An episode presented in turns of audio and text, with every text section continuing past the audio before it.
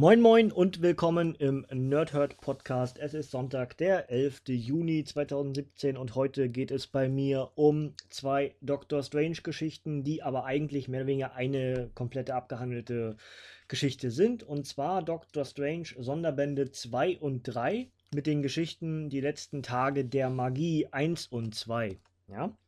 Hier sehe ich erstmal die Backcover vor von beiden Sonderbänden und dann erzähle ich euch wie gewohnt etwas über die enthaltene Geschichte. Ähm, die letzten Tage der Magie. Ihr interdimensionaler Kreuzzug zur Ausrottung aller Magie führt die mysteriösen Empirikul auf die Erde. Ihr Angriff ist überall zu spüren, bei Dr. Voodoo in New Orleans, bei Magic von den X-Men und bei Mahatma Doom auf der chinesischen Mauer und natürlich innerhalb des wundersamen Sanctum Sanctorum, dem Refugium des obersten Zauberers Dr. Strange. Auch der Meister der Magie wird heftig von den mörderischen Empirikul attackiert.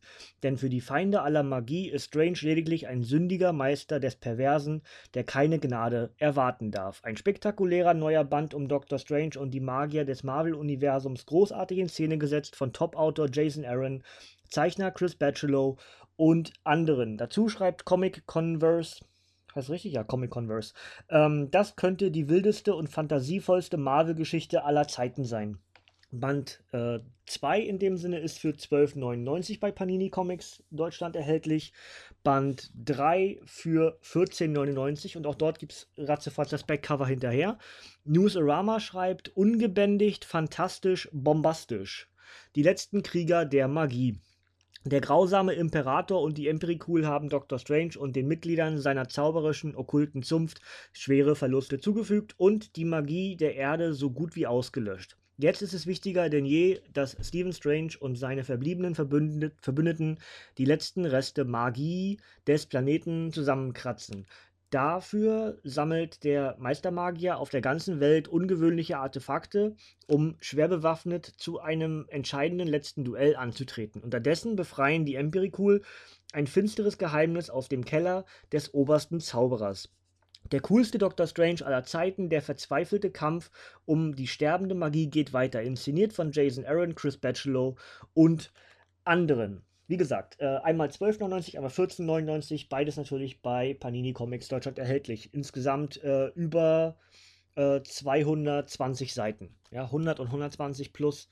Und ähm, ja, ich habe ja schon gesagt in meinem Review zum ersten Sonderband von Strange, von Doctor Strange, dass mir die Geschichte richtig gut gefällt und so ein richtig ähm, ja, von diesen ganzen Erstlingen, die ich gelesen habe, definitiv eine von denen war, von denen ich nicht so viel erwartet hatte im Vorfeld, ähm, dann mich aber unheimlich in seinen Bann gezogen hat. Äh, ist ja jetzt, kann man ja ruhig mit diesem, mit diesem bisschen zauberischen Element spielen, ne? Also in seinen Bann gezogen hat. Ähm, es ist wirklich eine ganz, ganz tolle Geschichte gewesen, weil es ist so, so clever. Man muss die ganzen Charaktere zum Teil gar nicht kennen, aber die Art und Weise, wie sowohl gezeichnet als auch geschrieben wurde, war wirklich, ähm, pass auf, zauberhaft. ähm, es ist wirklich eine äh, ne, ne tolle Geschichte gewesen und deswegen habe ich darauf gewartet, dass ich endlich Band 2 und Band 3 dann auch lesen kann, was ich sowohl gestern als auch heute gemacht habe. Also jetzt kurz bevor ich hier den Podcast aufnehme, habe ich gerade äh, den Sonderband 3 zu Ende gelesen. Ähm, ich habe eigentlich, ich habe beide, also ich habe den Rest vom 2 und dann 3 direkt hinterher gelesen. Ähm, es ist, äh, es setzt da fort, wo die erste Geschichte eingesetzt hat. Also ist das jetzt dieser Kampf, also wenn ihr euch erinnern könnt, wenn ihr mein Review gehört habt zum ersten Band, es tauchen halt äh, die Empirikul auf, die äh, von diversen Imperatoren oder zumindest einem Imperator angeführt werden und äh, Wesen der Wissenschaft sind. Und diese Wesen der Wissenschaft haben sich zur Aufgabe gemacht, äh, alles, was mit Magie zu tun hat, in den diversen Universen, in, in den diversen Universen, das ist gar nicht so leicht, ähm, halt zu auszurotten, zu zerstören, sodass eben die Wissenschaft sich durchsetzen kann. Ja, das war das Prinzip. Und hier in diesem beiden Sonderbänden, die jetzt hier bei Panini Comics Deutschland erschienen sind, geht diese Geschichte eben weiter und vor allem geht sie so weit, dass die Magie eben wirklich kurz vor dem Aussterben ist. Deswegen heißt diese Geschichte eben auch die letzten Tage der Magie und das ist völlig zu Recht. Denn so wenig Magie, wie es dann am Ende der Geschichte gibt, hatten wir im Marvel-Universum noch nie und eben ganz viel Möglichkeiten. Ich finde übrigens das Cover, ähm, ich wollte eigentlich, ich muss noch überlegen, ich wollte eigentlich das Cover vom Band 2 für die YouTube-Variante bauen, aber ich sehe gerade, wie großartig das Cover von Band 3 ist. Das liegt nämlich jetzt mehr oder weniger gerade vor mir. Und da ist das Doctor Strange so in zwei Hälften geteilt. Also der linke äh, Doctor Strange ist der heile Doctor Strange, da wo die Magie in Ordnung ist. Und der rechte Doctor Strange ist wirklich in der Mitte geteilt. Und dann haben wir einen verwundeten Doctor Strange und äh, die zerstörten Artefakte.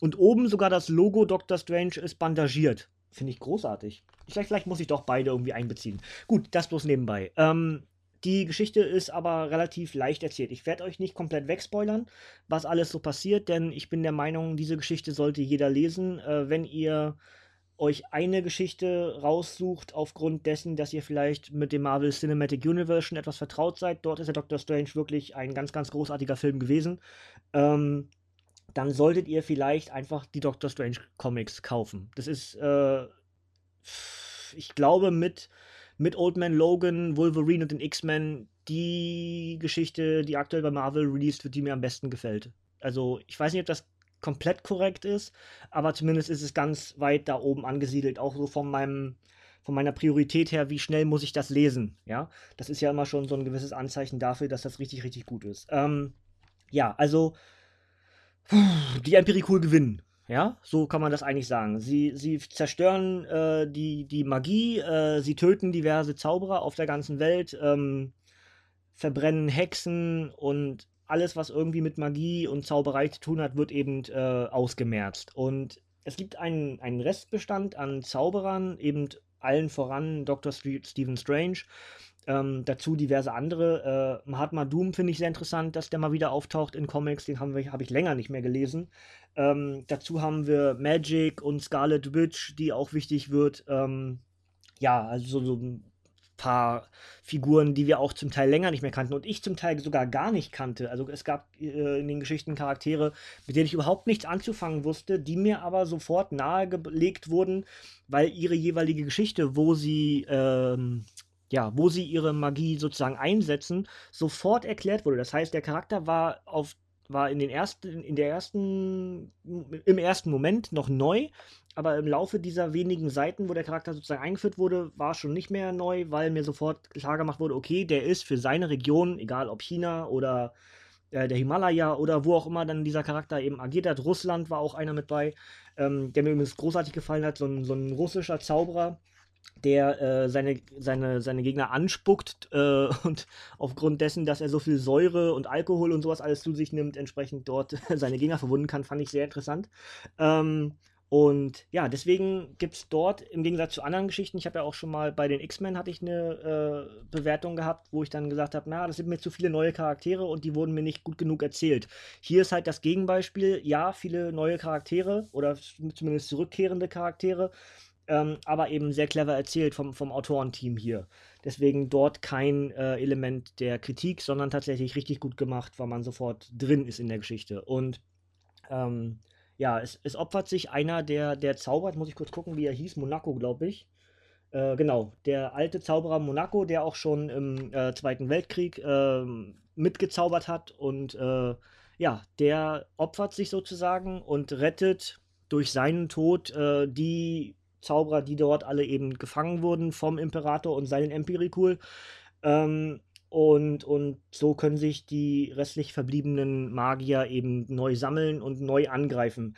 Was sie auch tun, denn sie suchen diverse Artefakte und ähm, Schriftrollen und was ich was alles dann mit, mit Restmagie. Äh, sie suchen Gebeine, zum Beispiel wird der, der äh, Uralte, also der, der eigentlich dem Dr. Stephen Strange seine Fähigkeiten äh, antrainiert hat, wird zum Beispiel gefunden, so finden sie den Schädel äh, von ihm und der wird dann zermahlen, um dort ein, ein Elixier draus zu machen, was am Ende den Kampf dann auch, ja, sagen wir mal, mitentscheidet, ja.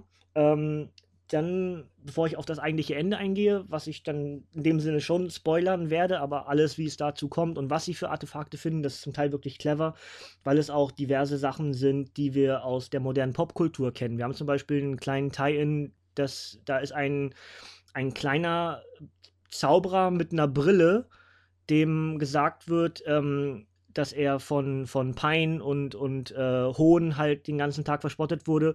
Und aufgrund dessen, dass die Magie jetzt ausstirbt, er nie zu einem der größten Magier der Welt werden kann. Ich bin mir zu 1000 Prozent sicher, dass der Harry Potter mit gemeint ist. Ähm, das fand ich ganz witzig. Und ansonsten auch diverse, ähm, ja, sagen wir mal, Brücken geschlagen wurden zu anderen Zauberern äh, aus der modernen Popkultur. Am Ende noch zu einem, den wir halt alle kennen, äh, der vielleicht so über ja, allen Maßen erhaben ist. Also vor Harry Potter würde ich sagen, war Merlin vielleicht der größte Zauberer unserer Popkultur. Und natürlich auch äh, durch King Arthur, wo man sagt, na, der ist ja existent gewesen. Und auch Merlin hat hier seine Rolle am Ende, der aber, so wie es aussieht, in Heft 4 weitererzählt wird. Das kommen wir, kommen wir dann dazu. Ähm, wir erfahren zusätzlich, warum die Empirikul und der Imperator eigentlich so gegen äh, Magie sind. Und zwar lebten die Empirikul oder mehr der Imperator seine, seine, seine Augenbots, die er halt, die Empirikul dann hat, äh, die sind halt durch Wissenschaft entstanden, aber sie lebten in einer Welt aus Zauberei. Und sie, diese Familie von, von dem Imperator, der hier der Anführer dieser ganzen Rebellion gegen Magie ist, ähm, der wurde von seinem Volk verraten, sozusagen. Eigentlich hat die Familie das Volk verraten, dadurch, dass sie Wissenschaft äh, gelehrt haben. Und in dieser Kultur war Wissenschaft eben das Gift. Und genau daraus hat der, hat der Imperator, der Empirikul, eben äh, gemacht, jetzt seid ihr das Gift, denn ihr habt meine Familie äh, getötet, nur aufgrund, dass ihr glaubt, Zauberei wäre besser, bla bla bla.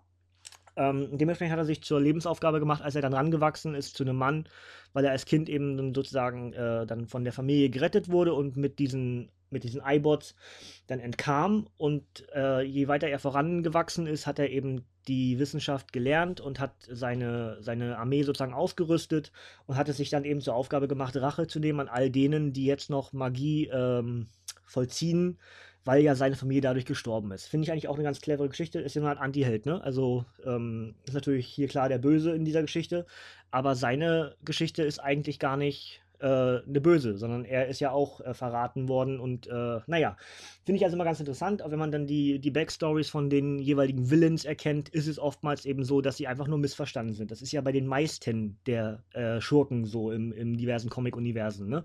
Alles nur missverstandenes Prinzip und aufgrund der Gesellschaft, wie sie behandelt werden, werden sie dann eben zu einem Bösen, obwohl sie eigentlich gar nicht richtig böse sind.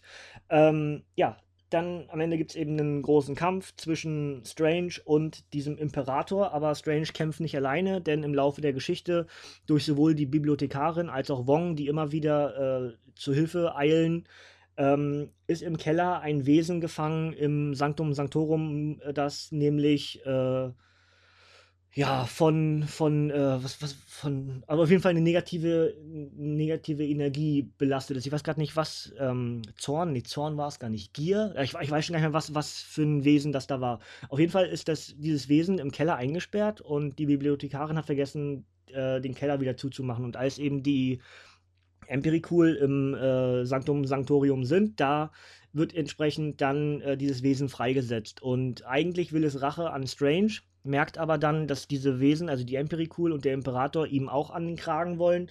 Und so tun sich Strange und ähm, dieses Wesen eben zusammen und bekämpfen die, äh, die, die Empirikul und den Imperator und gewinnen den Kampf auch. Das Wesen entkommt aber. Und ähm, es dachte, dass es frei wäre, aber Freiheit würde sich gar nicht gut anfühlen. Also ist das Ziel des Wesens weiterhin Rache an Stephen Strange. Also sie haben sich für diesen Kampf zusammengetan aber für die Folgehefte dann sehr wahrscheinlich dann ein weiterer Gegner für Strange. Da ist ja ein weiterer noch dann entgekommen am Ende, denn wir haben äh, dadurch, dass diese Bar ohne Türen, äh, wo die Magie sich immer findet, wo die Zauberer sozusagen neu auftanken können und sich diverse Kräfte zurückholen können, ähm, dort taucht äh, Mordo wieder auf. Und auch das ist dann äh, Cliffhanger zu Heft 4, sehr wahrscheinlich sogar. So steht es auch hier in dem, in dem kleinen Text am Ende. Ich muss mal gerade nochmal blättern. Da irgendwas stand da mit Mordo. Ja, genau. Blut im Äther. Nach dem verheerenden Kampf gegen die Emperikul ist Dr. Strange schwer angeschlagen und gezeichnet. Das nutzen Baron Mordo und andere, andere langjährige Erzfeinde des geschwächten Meisterzauberers, um ihm das Leben so richtig Zölle zu machen. Das ist also die Geschichte, die dann in Band 4 weitererzählt wird, die, ich glaube, im August kommen wird. Ich weiß gar nicht ganz genau. Ähm, und ja, im Grunde wäre es das, was diese, diese Geschichte. Also ja, ich habe ein bisschen hin und her geredet jetzt. Ich wollte euch jetzt nicht die komplette Geschichte wegspoilern. Ich meine, am Ende ist klar, irgendwie gewinnt die Magie, weil sonst würde es bedeuten, dass Dr. Strange halt äh, erstmal wieder Geschichte wäre. Sie haben ja jetzt erstmal gerade die Fantastic Four äh, ausgemerzt und sie haben die X-Men klein gemacht, weil die Inhumans kommen. Äh, Marvel wäre schön blöd, wenn sie mit dem Erfolg von äh, dem Kinofilm Doctor Strange jetzt auch Doctor Strange löschen würden. Eher sogar im Gegenteil. Denn diese ganzen Zauberer, die sich da jetzt finden und gefunden haben, die sind in Amerika entsprechend in ein, äh, in ein Team-Up geraten und so gibt es nämlich aktuell äh, Doctor Strange and the Sorcerer Supreme. Ähm, also Doctor Strange ist ja The Sorcerer Supreme und äh, dementsprechend jetzt ein Team-Up, so wie mit Deadpool, der auch dann ganz viele Leute um sich herum hat. Spidey hat mehrere Leute bekommen. Ähm, also ein weiteres Team, was ja Strange durchaus gewöhnt ist anzuführen, äh, aufgrund der Marvel-Historie mit den Defenders. Und so haben wir dann eben ein Team-Up aus äh, Zauberern und, und Magiern, was ich mega interessant finde. Und äh, auf den letzten Seiten hier steht übrigens, dass Panini überlegt, das ganze Ding auf Deutsch äh, zu veröffentlichen. Ich wäre da sehr dafür. Ich würde mich super freuen, ja. Äh, alleine auch das, um zu wissen, was da mit den ganzen, ähm, ja, mit den ganzen Zauberern passiert und wer da alles damit auftaucht, ne? Vielleicht Harry nochmal, Harrys, Harrys Potter. Äh, und und äh, Merlin fand ich, wie gesagt, mega interessant, dass der damit auftaucht. Und ja, dann haben wir noch zwei zusätzliche Geschichten die hier noch miterzählt wurden. Das eine ist ein Annual ähm, und das andere ist so eine Art äh, Epilog zu dieser ähm, Geschichte Die letzten Tage der Magie. In der Einzelgeschichte geht es, also in dem, in dem Annual geht es darum, dass wir den, äh, den alten, den, äh, diesen, diesen Lehrmeister von, von Dr. Stephen Strange ähm, im jungen Jahren sehen und der eben entsprechend von Merlin dort äh, eine Begegnung mit Merlin hat und wie er überhaupt zu seinen Kräften kam und bla bla. Ähm, selber lesen. Es ist wirklich, es sind wenig Seiten, ist einfach nur, ähm, ja, Ergänzungsmaterial und vielleicht irgendwie eine Brücke schlagend für weitere Geschichten, die kommen werden. Genauso übrigens Brücke schlagend macht die andere Geschichte, nämlich dann der Epilog sozusagen zu ähm, The Last Days of Magic äh, ist dann ein Auftauchen von Claire. Die ja, habe ich euch ja auch schon mal reviewed. Im, jetzt muss ich überlegen ob ich es beim Chase Culture Cast gemacht habe oder im Radio Nerd Culture. Ich weiß gerade gar nicht ganz genau.